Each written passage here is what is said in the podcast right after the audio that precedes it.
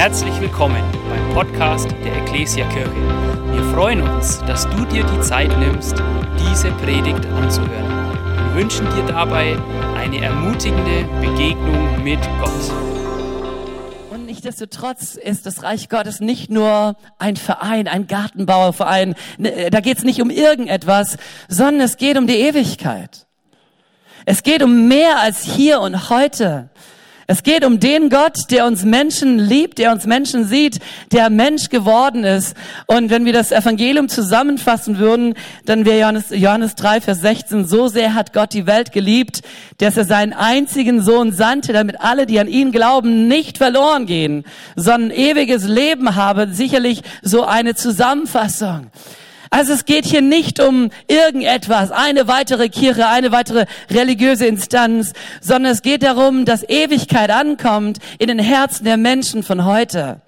Und das ist ein unglaublich, unglaublich hoher Auftrag, den Gott dir und mir gibt. Und Jesus spricht seine Jünger immer wieder neu an. Und das, was er sagt, gilt nicht eine Person, sondern es gilt uns allen. Er sagt, wie der Vater mich gesandt hat, und ich bin der Gesandte Gottes. Ich bin Gott Mensch geworden. Wie der Vater mich gesandt hat, so sende ich euch. Und wisst ihr, wen er meinte? Dich und mich. Nun bin ich Pastor, ausgebildeter Pastor, aber du bist genauso gesandt wie ich. Und es kann sein, dass du Menschen erreichen wirst. Nein, ganz sicherlich wirst du Menschen erreichen, die ich niemals erreichen werde. Wir stecken da in derselben Mission. Und Paulus wusste das. Und als Paulus diese Stadt verließ, rief er seine Leute zusammen und hielt auch eine ernste Ansprache. Und sie fängt mit folgenden Worten an. Habt Acht auf euch selbst und auf die Herde. Und dann geht es weiter um Gemeinde, aber er fängt bei ihnen selber an. Und mir war dieser Gedanke so wichtig. Wir reden ganz oft von Gemeinde und wie Gemeinde zu laufen hat, was wir tun sollten, welche Programme wir äh, irgendwie äh, äh ja reformieren sollten und so weiter und so fort. Aber was nützt die, was nützen die besten Programme, wenn die Menschen, die Verantwortung tragen, irgendwann mal zusammenbrechen? Oder irgendwann mal nicht mehr da sind. Irgendwann mal sagen, hey, ich kann nicht mehr. Ich bin, ich habe keine Lust mehr. Hab Acht auf euch selbst. Und das sage ich euch, ihr neuen Leiter, aber das sage ich auch jedem Einzelnen von uns, denn wir alle sind Leiter unseres eigenen Lebens. Niemand verfügt über dich. Jeder von uns trifft eine mündige, nee, nicht eine, sondern viele mündige Entscheidungen. Du bist heute verheiratet, du kannst dich morgen scheiden lassen. Niemand wird dich daran hindern, oder? Ich hoffe, ich hoffe, dass du diesen Schritt nicht gehst, aber ich will uns nur vor Augen führen, wir alle treffen klare Entscheidungen. Und deswegen ist es wichtig für uns, dass wir auf uns selber Acht geben. Wer passt auf dich auf? Hab Acht auf dich selbst. Vermutlich kennt ihr diesen Satz aus der Bibel. Da heißt es, junge Männer straucheln und fallen. Sie werden müde und matt. Aber die auf den Herrn harren, bekommen neue Kraft. Sie heben die Schwingen empor wie Adler. Sie laufen und ermatten nicht. Sie gehen und ermüden nicht.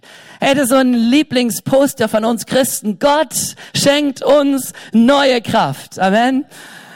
Mal ganz ehrlich, wie oft kommen wir an Punkte, wo wir einfach merken, wir können nicht mehr. Wir sind müde, wir sind enttäuscht, wir sind von uns selbst enttäuscht. Ich hatte gerade vorgestern ein Gespräch mit einer jungen Frau, die ich viele Jahre begleiten durfte. Sie hat sich mehr oder weniger bei mir entschieden, er ist Christ geworden. Heute ist sie nicht mehr irgendwo in einer Kirche und über eine Story, die ich gemacht habe, äh, kamen wir neuen Kontakt und dann sagt sie mir, David, du hast mir vor sieben, acht Jahren etwas gesagt und das hat mich verletzt. Und ich schaue sie an und ich denke mir, nein, du bist nicht deswegen nicht Christ, nur weil ich irgendetwas gesagt habe, was dich verletzt hat. Aber man, ganz ehrlich, ich höre das und ich denke mir, was sind meine Worte mächtig? Welchen Einfluss können sie haben auf Menschen, einfach unbedacht dahergesagt oder vielleicht auch äh, bewusst dahergesagt, aber gar nicht mit dem Sinn zu, zu urteilen, sondern einfach äh, zum Nachdenken anzuregen. Aber am Ende bewirkt es eben genau das, dass ein Mensch sich in irgendeiner Art und Weise abgelehnt fühlt. Und ich höre das und ich selber bin der Täter. Ich habe enttäuscht. Wisst ihr, ich, ich wach morgens nicht auf mit der, mit der Absicht, Menschen zu enttäuschen, ich wache nicht äh, ab, mehr, äh, auf mit der Absicht, Menschen äh, irgendeine reinzuwirken und dennoch tue ich's, oder? Das Leben ist nicht so einfach, wie's, wie wir es gerne hätten. Es ist nicht nur äh, Liebe, Freude, Eierkuchen, sondern manchmal gehört zum Leben Härte, Leid, Schmerz, innerer Schmerz, Enttäuschung, das Gefühl, dem eigenen Anspruch oder den Anspruch der anderen nicht gerecht zu werden, das Gefühl, es nicht geschafft zu haben. Hey, wir kommen von Corona. Die Mosaik vor, vor Corona hatte eine Jugendkirche ähnlich wie ihr hier. Da war, war das die Norm, dass 90, 100 junge Leute jeden Freitag am Start waren. Und auf einmal waren es 40. Und wir haben uns überlegt, wo seid ihr denn? Was ist passiert? Da ist Schmerz. Oder? Wenn die Hälfte nicht mehr kommt. Wo seid ihr? Wir wissen es gar nicht. Äh, glaubt ihr noch an Gott? Ja, wir glauben irgendwo, aber wir kommen nicht mehr. Menschen sind enttäuscht und es macht etwas mit einem. Hey, wir hatten gerade die Jesus Says Konferenz. Danke, Resi, fürs Mitorganisieren, Frau von Joni.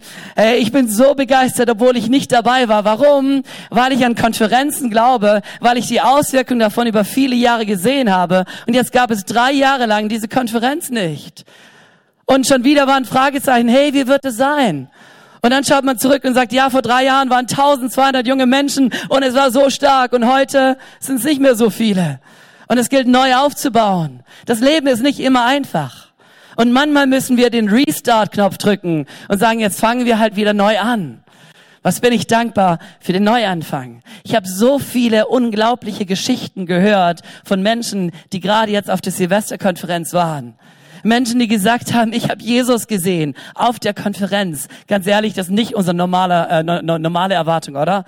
Also ganz ehrlich, habe ich noch nie gehört, dass in einem Gottesdienst jemand zu mir kommt und sagt, Jesus war da. Oder du, ihr, ihr Älteren? Alvin, nicht, nicht Standard, ja? Junges Mädchen sagt, boah, Jesus war da. Unglaublich. Eine andere junge Frau, 18 Jahre alt, von meiner Church, ich kenne sie gar nicht, äh, ist gerade neu dabei in der Jugendkirche angekommen. Und jetzt gibt sie Sonntagabends im Gebetsgottesdienst ihr, ihr Zeugnis, so nennen wir das, ihr Statement, ihr Testimony oder einfach, was sie erlebt hat. Sie sagt, hey, die Gottesdienste haben mich nicht so angesprochen. Aber ich spürte, wie um mich herum alle Menschen irgendwie berührt sind. Und dann hat der Prediger wieder aufgerufen und ich dachte, naja, dann gehe ich auch mal nach vorne. Ich lasse auch mal für mich beten. Ich weiß zwar nicht, was mich erwartet, habe keine Ahnung, aber es wird schon nicht schaden, oder? Und dann hat irgendeine Person, ich weiß nicht wer, für diese junge Frau, 18, 19 Jahre alt, gebetet. Und sie hat eine prophetische Aussage getroffen über ihr Leben. Und jetzt kommt es, dieses junge Mädchen, sie wird nächsten Sonntag bei uns das live erzählen im Stream, weil die Geschichte so krass ist, sagt sie und sie, sie erzählt mein ganzes Leben.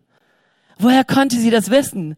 Dinge, wo ich selber nicht mehr wusste, war das oder habe ich mir das eingebildet, die so tief in der Vergangenheit drin waren. Und sie spricht es aus über mich und ich spüre, Gott ist da, Gott ist real. Danke für die Jesus Saves. Danke, dass ihr diesen Stab übernommen habt an dieser Stelle und gemeinsam mit vielen, vielen anderen Gas gebt. Dass Menschen verändert nach Hause kommen, prophetische Worte haben, Menschen mutig werden, mit 13, 14, 15 aufzustehen und zu sagen, und ich mache einen Unterschied. Ich glaube an Erweckung. Ihr auch? Und ihr seid eine erweckte Gemeinde. Sorry, wenn ich Bilder von euch äh, von, von, von vor 20 Jahren und von vor 30 Jahren, dann würdet ihr sehen, da ist eine große Veränderung. Und ich glaube, dass Erweckung das bedeutet, dass wir gemeinsam erweckt sind. Und ich äh, glaube gleichzeitig daran, dass das Leben nicht immer einfach ist. Und die Frage ist, was hält uns im Lot? Dass wir gesund sind, dass wir nicht zusammenbrechen, dass wir nicht im Burnout landen, weil wir meinten, wir sind der Retter dieser Welt. Joni, du bist nicht der Retter dieser Welt. Ich auch nicht. Benny auch nicht. Es gibt einen anderen. Und es ist gut zu wissen, dass es einen anderen gibt, der wirklich, auf den es wirklich ankommt. Und das ist unser Gott. Er hält die Welt in seiner Hand. Er hält dich. Er hält auch uns während Corona und jetzt nach Corona, bei all den Wirren, die da sind, Ukraine-Krieg, was, was, was weiß ich, was morgen kommen wird. Und er ist immer noch unser Gott. Und er hält uns in seiner Hand. Ich für mich habe für mich entschieden, äh, auf mein Leben Acht zu geben und das rate ich euch auch. Indem ich immer wieder neu über mein Leben nachdenke. Im Urlaub schwimme ich im Meer und denke, Gott, was sollte wichtiger werden? Und welchen, welchen Anzug darf ich aus, meinem, äh, aus meiner Garderobe rausnehmen? Was ist vielleicht nicht mehr so wichtig? Ich versuche meine Woche in einem Rhythmus zu gestalten. Nicht jeder Tag ist gleich. Ich glaube, es ist gut, in einem Rhythmus zu sein. Ich habe für mich entschieden, mich auf meine Stärken zu fokussieren. Nicht die eierlegende Wollmilchsau zu sein, die meint, alles irgendwie machen zu können, sondern zu sagen, dass, also das sind andere, die machen es besser. Und selbst wenn ich auch das irgendwie kann, gebe ich es ganz bewusst ab. Ich glaube, das ist ein gutes Prinzip für viele Leiter hier. Wir müssen nicht alle selber machen. Nicht jeder böse Kommentar, nicht, nicht alle enttäuschende Erfahrungen, die wir haben, bricht unser Lebenshaus zum Einbrechen sondern manchmal ist es dieser berühmte x-te äh, Sack Zement oder Sack auf dem Esel und der Esel bricht dann doch zusammen. Du trägst bereits so viele Lasten des Lebens. Lasten für deine Ehe, Lasten für deine Kinder, Lasten im Beruf. Und dann kommt noch ein weiterer Sack und der Esel kann nicht mehr. Und an dieser Stelle ist so gut zu wissen, es gibt einen Gott, der dann kommt, wenn wir nicht mehr können. Die Jahreslosung, du bist der Herr, der mich sieht. Ich meine, wann greift Gott ein in dem Leben der Hagar? Als sie sich verrannt hat in der Wüste, als sie wegläuft von ihrem Leben. Und Gott sieht sie, Gott spricht in ihr Leben hinein und sagt, hey, du bist Hagar, die Magd von der Sarah. Woher kommst du? Wohin gehst du? Ich habe einen Job für dich. Ich habe einen Auftrag für dich. Und das Kind, das du da in dir trägst, es wird ein gesegnetes Kind werden. Gott greift dann ein, wenn wir nicht mehr können, wenn wir in der Krise sind, wenn wir schachmatt sind, wenn wir im Burnout sind. Klammer auf, wir müssen gar nicht dort landen, oder? Klammer zu. Ich glaube, es ist gut, wenn Paulus, dieser Macher, seinen Mitleitern sagt, habt Acht auf euch selbst, dann glaube ich, dürfen wir das ernst nehmen. Ein Arzt sagte mal zu mir, David, im Leben kommt es auf einige Bereiche drauf an. Diese Bereiche sind der Bezug als Kind, der Bezug zu den Eltern, zu den Geschwistern, zur Schule, zu den Freunden, zu Hobbys. Und wenn ein Bereich mal nicht läuft, dann bricht nicht alles gleich zusammen. Aber wenn der nächste Bereich nicht läuft und der nächste Bereich, dann wird es irgendwann kritisch. Und ich habe viel darüber nachgedacht und ich dachte, ich gebe euch mal eine Formel mit, die vielleicht noch viel leichter ist. Unser Leben, wer sind wir, besteht erst einmal aus dem, wer wir sind, aus unserer Identität. Und aus dieser Identität leben wir in gesunden Beziehungen. Und aus dieser Beziehung bekommen wir einen ganz konkreten Auftrag. Ich will es euch kurz erklären. Ich bin Vater von fünf Kindern. Meine große Tochter ist Julie. So, ich bin Vater. Das ist ein Teil meiner Identität. Ich habe nicht nur Kinder, sondern auch wenn sie groß sind, bleibe ich Vater. Es hat meine Identität verändert. Amen.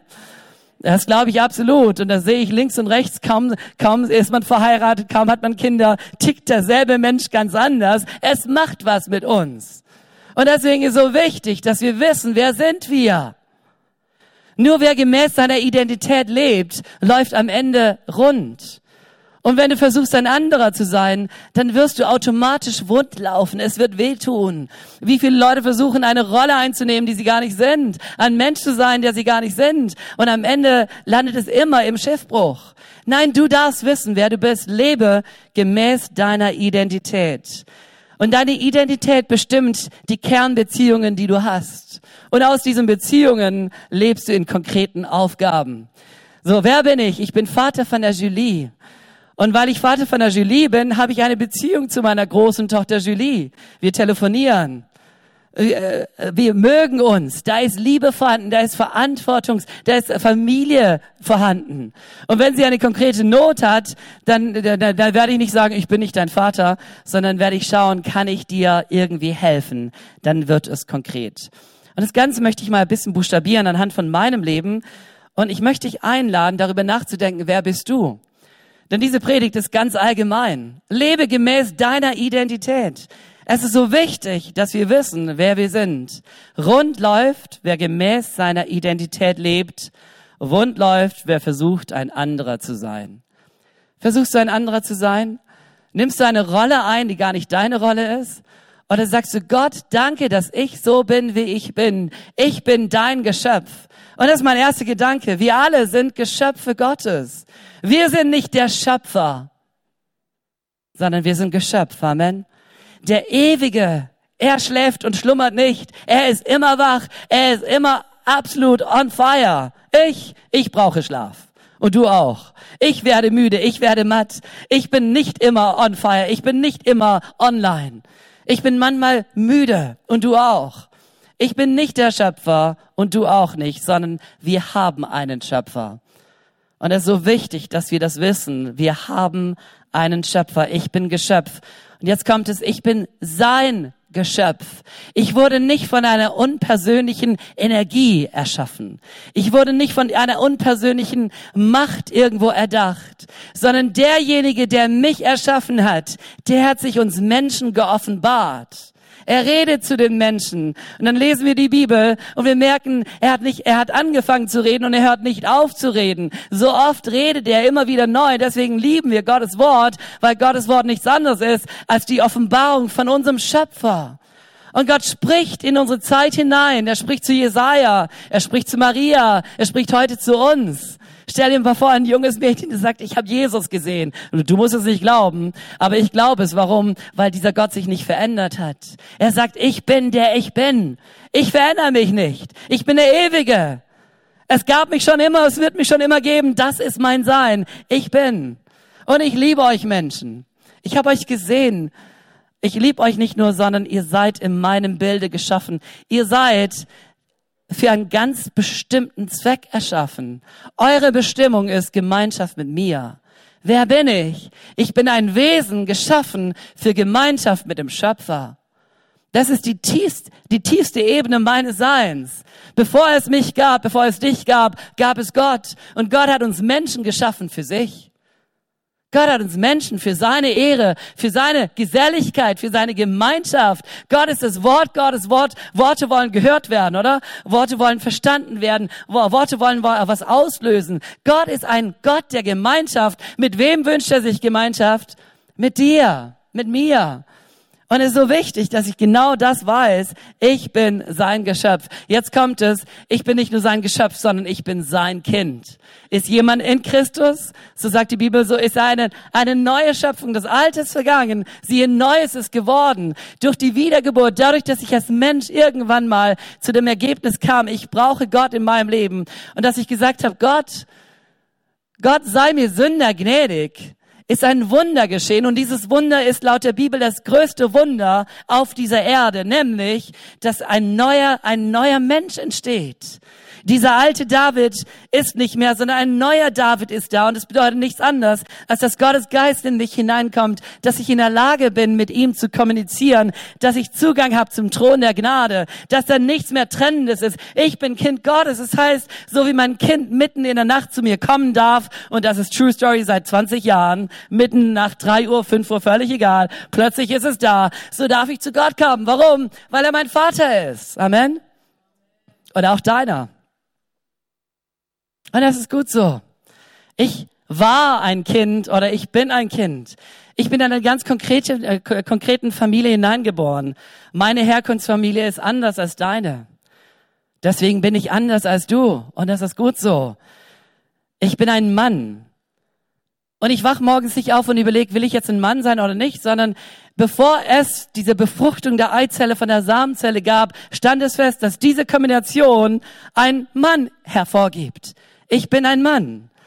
Ich weiß nicht, wer du bist, aber ich weiß es.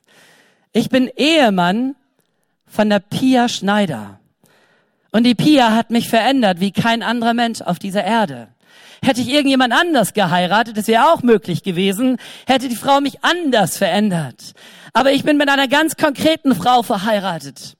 Und diese Frau hat mich ganz konkret verändert. Und ich, ich bin unterwegs, ich darf viele äh, Kollegen meine Kollegen nennen.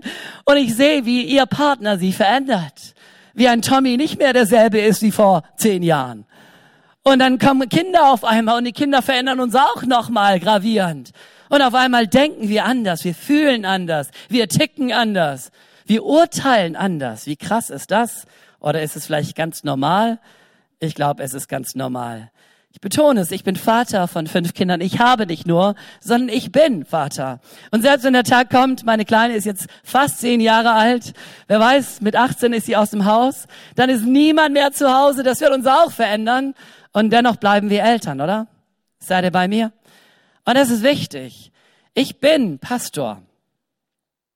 Ich habe den Beruf nicht ausgesucht, weil ich dachte, ach ja, äh, ich liebe es zu reden. Hätte ich auch Lehrer werden können dann würde ich noch mehr reden.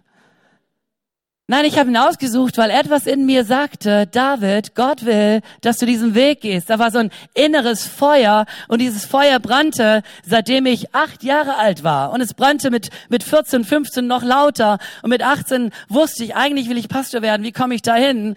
Und mit 47 weiß ich immer noch, ich bin Pastor. Finde ich Pastor sein immer cool? Oh, ganz, ganz sicherlich nicht. Also jeder denkt, der, der denkt, das ist echt der Traumjob.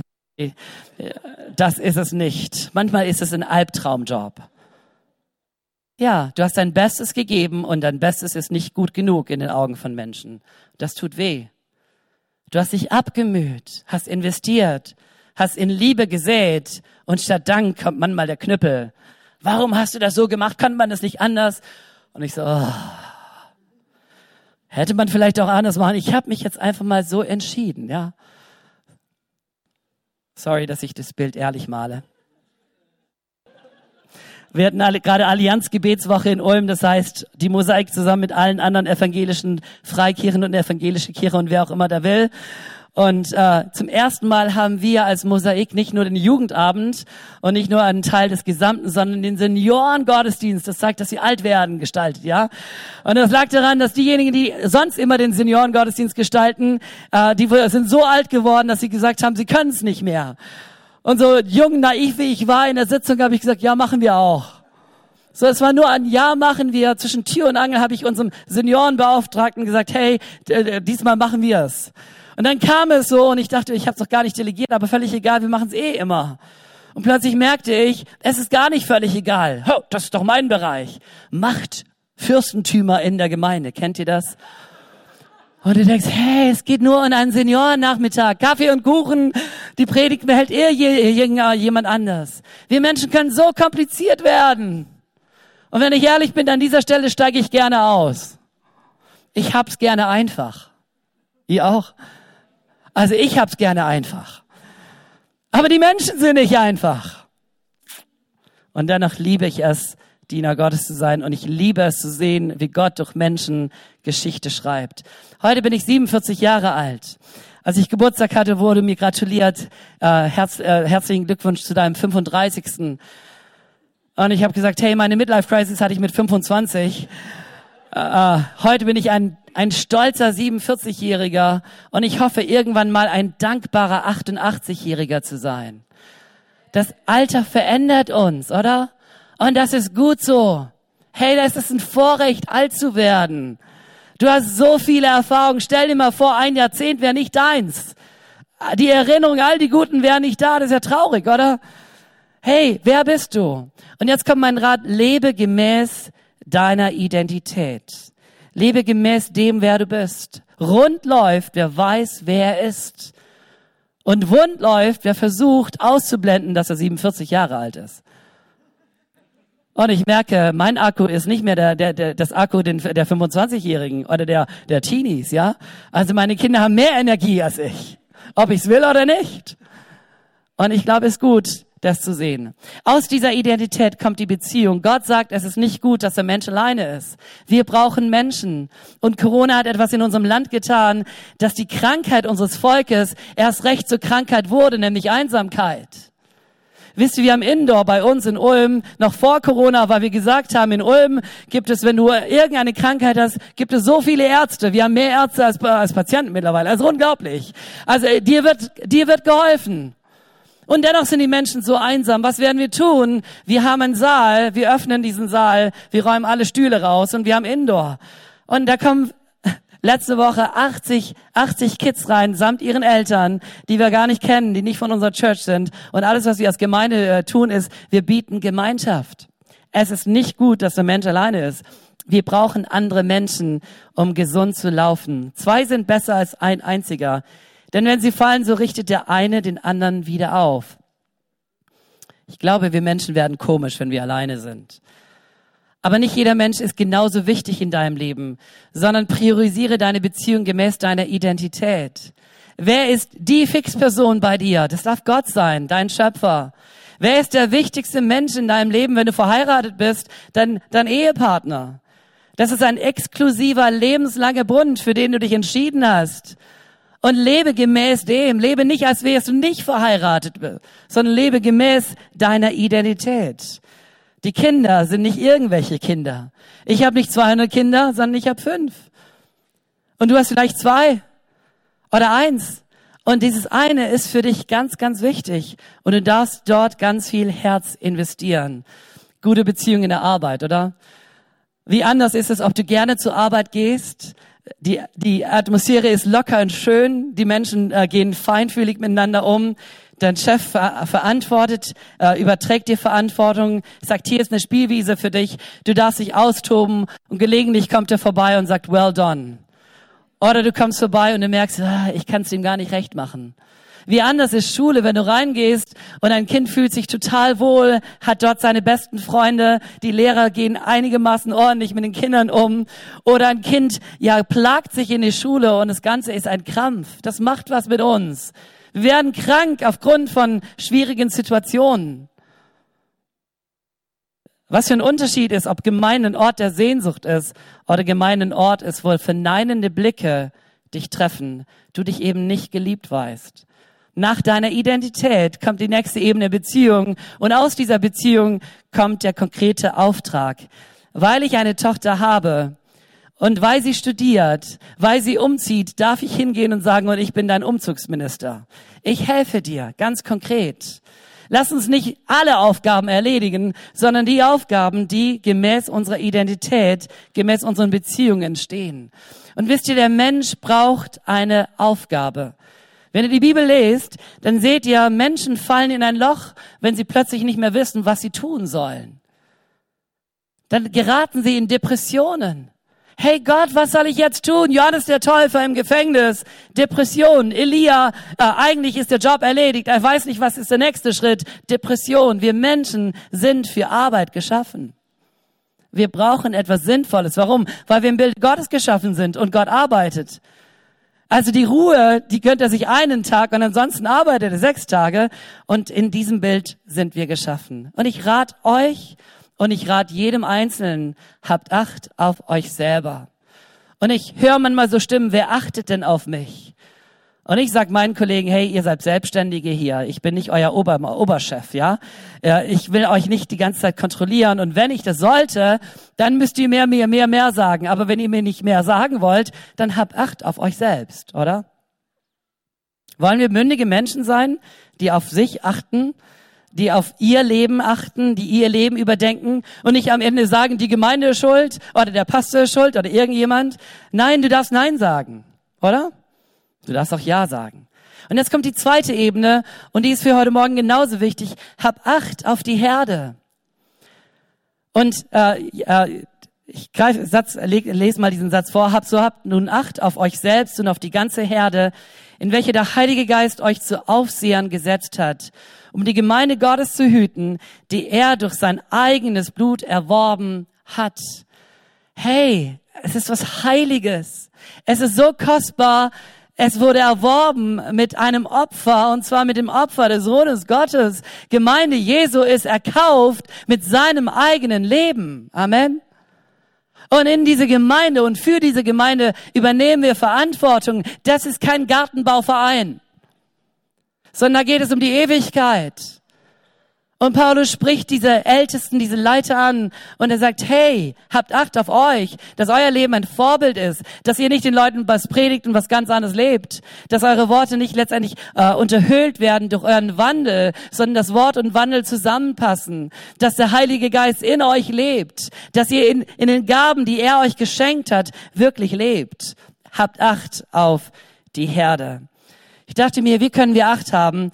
Und die Antwort ist, indem wir gute Leiter sind. Und das, was ich hier sage, habe ich hier schon vor Jahren gepredigt. Und ich vermute, in zehn Jahren werde ich es wieder predigen, weil es ganz wichtig ist. Worauf kommt es an im Leben? Worauf kommt es an in der Leiterschaft? Das erste Kriterium und vielleicht das allerwichtigste ist, Gott hat uns Ohren gegeben. Gott hat uns zwei Ohren gegeben, damit wir gut hören. Und das Schwierigste im Leben ist das gute Hören, oder? Wie oft hören wir und hören doch nicht. Und Jesus sagt, wer meine Worte hört und danach tut, der ist ein kluger, ein weiser Mensch. Wie oft hören wir und wollen nicht hören. Aber gute Leiter haben gelernt zu hören.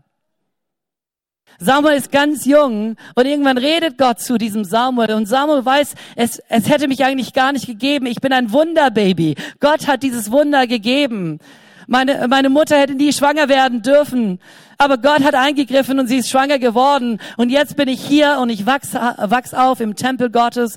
Und wir kennen diese Geschichte. Und irgendwann redet Gott zu diesem Samuel mitten in der Nacht. Samuel. Und der Kerl weiß nicht so recht, was geht ab. Und dann sagt er, rede Herr, denn dein Knecht hört. Für Leiterschaft ist es so wichtig, dass wir gut hören. Und die Frage ist, auf wen hören wir? Und die Antwort lautet zuerst und foremost und first und zuerst auf Gott. Höre auf die Menschen und du bist verloren. Und alle anderen mit dir. Höre auf Gott, der die Menschen liebt. Und du wirst den Menschen ein guter Hirte sein. Höre, rede, denn dein Knecht hört. Wisst ihr, wir haben einen Gott, der gerne redet. Wenn wir ihn fragen, dann redet er gerne zu uns. Und dort, wo wir sein lautes Reden nicht vernehmen, dort öffnen wir Gottes Wort und er hat alles Wichtige bereits längst offenbart. Und dann können wir Gottes Wort lesen und merken, hey, da ist sich Gott eigentlich schon längst äh, einig, hat er schon längst gesagt. Dem Paulus, Paulus sagt es dem Timotheus, und was du von mir gehört hast vor vielen Zeugen, das vertraue treue Menschen an, die fähig sein werden, auch andere zu lehren. Zu junger Leiterschaft ist das Hören ganz wichtig. Für reife Leiter ist das Reden ganz wichtig. Wenn wir nicht reden, wer dann? Wenn wir nicht Visionen zeigen, zeichnen, wer dann? Wenn wir nicht sagen, da geht's lang, wer dann? Wenn wir nicht Strukturen legen, wer dann? Wenn wir nicht Antwort, Aufgaben delegieren und, und Verantwortung delegieren, wer dann? Das gehört zur Leiterschaft. Und wenn ich unsere Politik anschaue, dann denke ich manchmal, ja, genau das tut sie nicht. Jeder, jeder kneift, entscheide du. Denn wenn ich entscheide, dann, dann muss ich dafür grad stehen, oder? Nein, aber Leiter sind geboren, Entscheidungen zu treffen, zu sagen, da geht's lang. Können wir es nicht anders? Doch, wir können es anders. Aber ich bin der Leiter und ich sage, da geht's lang. Joni, du darfst leiten. Leite. Und ich glaube, wenn du klar leitest, und es nicht ein Hickhack ist. Nicht heute sagt der was und deswegen und übermorgen sagt die was und deswegen, dann wird Gemeinde sich auch gerne leiten lassen, weil Gemeinde spürt, du hast von Gott gehört. Und es ist nicht abstrus und komisch, es ist nicht jeden Tag eine neue Vision, sondern die Vision, die da ist, die buchstabieren wir. Wisst ihr, nach Corona haben wir als Gemeinde genau dieselbe Vision wie vor Corona. Und es ist eine gute Vision. Und, äh, und Leute hören uns und sagen, okay, so langsam aber sicher verstehen wir, was euch bewegt. Wir sind bereit, ein Teil der Lösung zu sein. Geistliche Leiter sind wortgeprägt. Sie lassen sich nicht durch ihre Wünsche leiten. Sie folgen nicht jedem Rat. Sie lassen sich auch nicht durch widrige Umstände vom Weg abbringen. Sie leben nicht einmal für ihre eigenen Träume, sondern sie folgen seinem Rat hören auf seine Stimme, leben in seinem Plan, verkündigen seine Botschaft. Paulus sagt dem Timotheus, bis ich komme, sei bedacht auf das Vorlesen, das Ermahnen, das Lehren. Dieser Aspekt ist so wichtig. Wir als Leiter sind nicht dazu äh, berufen, für jegliche Randfrage eine Antwort zu geben, sondern wir fokussieren auf die Hauptsache. Was hat Corona mit, mit, diesem Land, mit dieser Welt gemacht? So viele Fragen sind plötzlich im Raum. Und was ist, wenn, wenn du die falsche Antwort gibst? Wie stehen wir zum Impfen? Und auf einmal haben wir zwei Lager. Wie stehen wir zu Black Lives Matters? Auf einmal haben wir zwei Lager. Wie stehen wir zu vegan und nicht vegan? Und auf einmal so viele Fragen. Und soll ich euch sagen, Gemeinde Jesu ist nicht berufen, für all diese Fragen eine Antwort zu geben. Das ist nicht unser Job. Da können wir sagen, lies die Zeitung. Oder lies sonst einen Ratgeber. Und ob du lieber Steaks isst oder vegan, das ist deine Sache. Das ist nicht unsere Botschaft, oder? Wisst ihr, wir können uns verzetteln mit lauter Fragen, die Menschen auf einmal so wichtig haben und sie, die sie umtreiben und am Ende bleibt nur Spaltung übrig. Oder wir können uns auf Jesus fokussieren, auf Gottes Wort fokussieren, auf Rettung fokussieren, können den Auftrag, den er uns gibt, ernst nehmen. Und der Auftrag lautet, geht hin in alle Welt, verkündigt das Evangelium, mache zu Jüngern, Amen. Lehret sie, tauft sie auf den Namen des Vaters, des Sohnes und des Heiligen Geistes. Der Auftrag steht. Und wir als Gemeinde stehen hinter diesem Auftrag. Und als Gemeinde lesen wir diesen Auftrag. Und als Gemeinde leben wir diesen Auftrag. Amen. Amen. Ich brauche keine Antwort zu irgendwelchen Fragen haben, wo ich nicht mal eine Antwort habe. In den letzten drei Jahren kamen Leute und die haben Fragen gestellt und ich sagte, ich habe keine Ahnung. Ich habe keine Meinung. Und wenn ich eine Meinung habe, ist es meine Privatmeinung. Die wird sich höchstwahrscheinlich in drei Jahren schon wieder verändert haben, weil sie mir einfach relativ egal ist. Und was ist unser Job als Leitung? Zu sagen, diese Frage ist nicht wichtig. Hier gibt es Wichtigeres. Wir lieben Gott, wir lieben die Menschen. Amen. Wir lieben alle Menschen. Egal, ob sie Veganer sind oder nicht. Egal, ob schwarz, weiß, rot, gelb, egal, blau, äh, blau, wir lieben alle. Punkt. Da ist die Bibel, so sehr hat Gott die Welt geliebt. Und Jesus ist für jeden gestorben. Und deswegen lieben wir auch jeden. Leiter haben eine gesunde Identität in Gott. Sie wissen, wieder das Wort Identität. Sie wissen, wer sie sind. Jesus sagt seinen Eltern, wusstet ihr nicht, dass ich in dem sein muss, was meines Vaters ist? Jesus wusste genau, wer er ist. Ich bin Kind des Vaters. Ich gehöre zu diesem Vater. Und wenn ich dann Jesus anschaue und seine Predigten mir, mir reinziehe, dann merke ich, Jesus hat ein Bild von Gott gezeichnet. Gott ist der gute Vater. Er lehrt uns beten. Seine Jünger kommen und sagen, wie sollen wir beten? Und wie lautet sein Gebet? Wenn ihr betet, so sollt ihr sagen, unser Vater, der du bist im Himmel, geheiligt werde dein Name. Jesus hat manches gesagt, aber die Hauptrichtung ist, Gott ist der Vater und dieser Vater sieht dich, dieser Vater liebt dich, dieser Vater will in deinem Leben Vater sein. Amen. Und wir, wir sind seine Kinder. Erkauft durch ihn, wir gehören zu ihm. Ich habe dir schon manchmal gesagt, wenn ich ein, eine Theologie, äh, Theologie schreiben würde, dann wäre es die Theologie des einfachen Gottes. Warum einfach? Weil ich glaube, Gott ist ein Vater. Und ein Vater kann mit einem Einjährigen, kann mit einem Baby, kann mit einem Dreijährigen umgehen. Ein Vater redet so mit seinem Kind, dass sein Kind ihn versteht. Amen. Ein, ein Vater betont das Wichtige. Und was ist das Wichtige? Hey, ich liebe dich. Ich glaube an dich. Aus dir wird was. Das ist wichtig. Rate mal, wie oft meine, meine Kinder genau diese Worte gehört haben. Unendlich oft. Das ist ein Vater.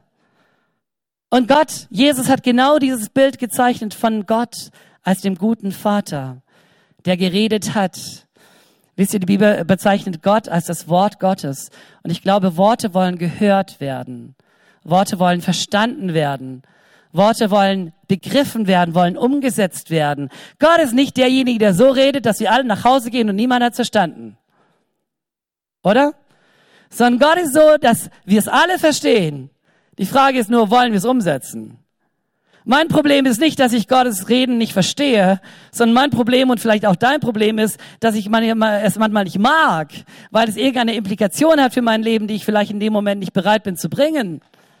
Aber Gottes Reden ist klar. Er ist der einfache Gott. Er bleibt nicht im Verborgenen, er hat sich geoffenbart. Er ist derselbe. Wisst ihr, ich verändere mich und du auch. Aber unser Gott ist derselbe. Ist das einfach? Damit sage ich nicht, dass er nicht die Intelligenzbestie der Welt ist, okay? Also, sorry. Äh, schaut mal, alles, was geschaffen worden ist, dieser, dieser Gott ist unglaublich schlau und doch bleibt er sich selbst treu. Und ich glaube, es ist so wichtig, dass wir in dieser Beziehung leben, dass wir seine Kinder sind und dass wir wissen, es geht Gott genau darum, dass wir seine Kinder sind. Die Antwort liegt nicht in irgendeiner theologischen Spitzfindigkeit. Dafür gab es zu allen Zeiten Experten, die am Ziel vorbei manövrierten. Und bis heute ist es so. Die Experten, die irgendwelche spitzfindigen Antworten finden, manövrieren fast immer am Ziel vorbei sondern der ganz einfache Bibelleser liest die Bibel und ihn, ihr oder ihm begegnet Gott in diesem Wort Gottes. Und derjenige, der dir begegnet, wer ist er? Er ist die Liebe. Er ist gerecht, er ist heilig, er ist ein guter Vater, er hat einen perfekten Plan für dich. Und dort, wo du zu, zu kurz gekommen bist, dort kommt er und wird einer von uns und sagt, hey, für deine Schuld komme ich gerade, ich gehe ans Kreuz, damit du leben kannst. Das ist ein guter Vater, oder? Es ist gut, wenn wir wissen, wer wir sind. David sagt zum König, ich hütete die Schafe meines Vaters. Seine Identität war, ich bin der Hüter der Schafe meines Vaters. Diese Schafe gehören gar nicht mir. Joni, die Schafe gehören nicht dir. Die Herde gehört nicht dir. Sie gehört Jesus, oder? Es ist seine Herde. Und der Heilige Geist hat dich eingesetzt, nicht, nicht Benny und David und irgendwelche anderen, nicht mal die Gemeinde, sondern die Bibel sagt laut, laut dem, der Heilige Geist setzt dich ein in dieses Amt. Krass, oder? Und es ist seine Gemeinde. Und wie David darfst du sagen, und ich hütete die Schafe meines Vaters. Und jetzt kam ein Löwe und es kam ein Bär. Und dann habe ich gesagt, oh, ein Schaf weniger ist auch nicht so schlimm, oder? Realität meines Lebens manchmal, oder? Ein Schaf weniger, ein Schaf weniger. Und das ist auch ein Teil der Wahrheit, weil wir verfügen nicht über Menschen. Wir müssen Menschen gehen lassen. Können wir sie festhalten? geht nicht, oder? Aber unser Herz geht mit ihnen. Und wir beten für sie und wir kämpfen für sie. Und wir hoffen so sehr, dass sie irgendwann mal wieder zurückkommen. Halleluja. Aber David sagt, ich hütete die Schafe und da gab es Widrigkeiten. Da gab es den Löwen. Da gab es den Bären, da gab es den Riesen. Was tat ich? Ich stellte mich gegen diese Feinde Gottes, gegen diese Feinde der Herde, gegen diese Feinde der Schafe. Ich stellte mich gegen diesen Bären und ich kämpfte gegen diesen Bären und ich war siegreich. Amen. Und ich kämpfte gegen den Löwen und ich war siegreich. Und jetzt werde ich gegen diesen unbeschnitten, gegen diesen Riesen kämpfen und ich werde siegreich sein. Warum? Weil der Kampf der Kampf Gottes ist. Es geht um Gottes Sache. Leiter wissen, wer sie sind. Das ist nicht unsere Sache, sondern es ist Gottes Sache. Ich lese diesen Vers nochmal. So habt nun Acht auf euch selbst und auf die ganze Herde, in welche der Heilige Geist euch zu Aufsehern gesetzt hat, um die Gemeinde Gottes zu hüten, die er durch sein eigenes Blut erworben hat. Leiter sind leidenschaftlich, haben Leidenschaft für ihren Auftrag. Sie gehen mutig ein Risiko ein. Sie kämpfen diesen Kampf, weil sie wissen, es geht um was Wichtiges und Leiter dienen mit ihrer Gabe.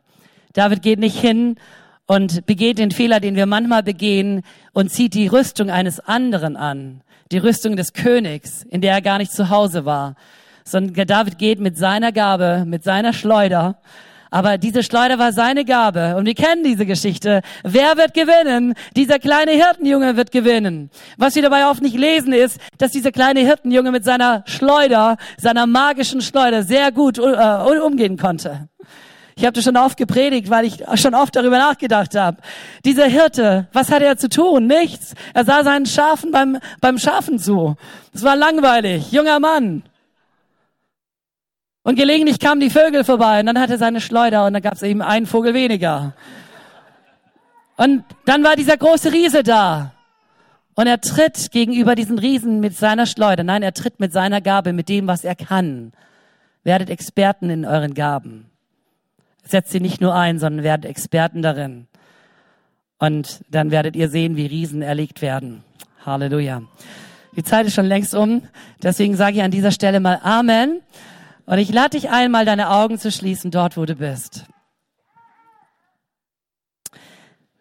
Vater im wir danken dir von ganzem Herzen, dass du selbst deine Gemeinde gewollt hast, dass du Mensch geworden bist. Jesus, du hast Gemeinde erkauft, erkauft mit deinem kostbaren Blut.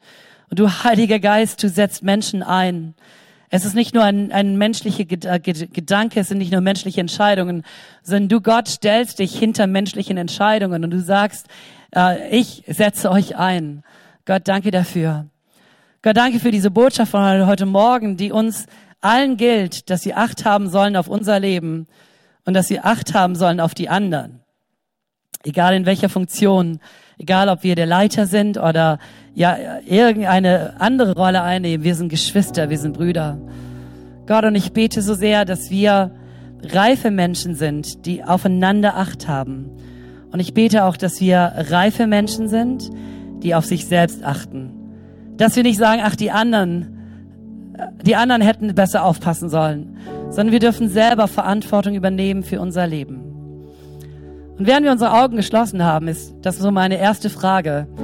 Möchtest du heute Morgen sagen, ja, ich möchte achtsam mit meinem Leben umgehen? Ich bin ich, mich gibt's nur einmal.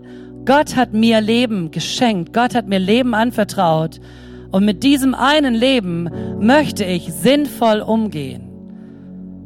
Und an dieser Stelle dürften all unsere Hände hochgehen, weil wir alle sagen, ja, wir achten auf uns. Wenn wir, wenn wir, wenn nicht wir, wer dann, oder? Und ich lade dich mal ein, eine Entscheidung zu treffen heute Morgen, zu sagen, ja, genau das will ich. ich möchte auf mein Leben achten. Ich möchte gemäß der Identität, die Gott mir gegeben hat. Ich bin sein Geschöpf, Geschöpf eines persönlichen Gottes. Ich bin Mann, ich bin Frau, ich bin Kind in eine konkrete Familie. Vielleicht bin ich verheiratet. Ich möchte gemäß meiner Identität leben. Darf mal deine Hand sehen, wenn du diese Entscheidung treffen möchtest? Und wenn du die Predigt verstanden hast, dann müsste, müsste eigentlich deine Hand hochgehen. Sonst muss ich weiter predigen. Und die nächste Frage ist genauso wichtig. Wer von uns möchte sagen, ja, und wir achten nicht nur auf uns, sondern wir achten auch auf die anderen. Auf unsere Freunde, auf unsere Klassenkameraden, auf unsere Politiker, auf unsere Lehrer. Wir achten auf Menschen. So wie Paulus sagt, habt Acht auf die Herde, so sagt er auch dir, hab Acht auf die Menschen deines Lebens. Du darfst auf deinen Chef achten, nicht nur umgekehrt. Hey, ich liebe es, wenn meine Kollegen sagen, David, wie geht's dir? Können wir was für dich tun? Und das erlebe ich ganz, ganz oft. Sie achten auf mich. Können wir dir helfen? Möchtest du diese Entscheidung treffen, dass du nicht nur für dich, sondern auch für andere lebst? Dann darfst du auch mal deine Hand, deine Hand heben dort, wo du bist und sagen, hey, ich bin all in dafür. Halleluja.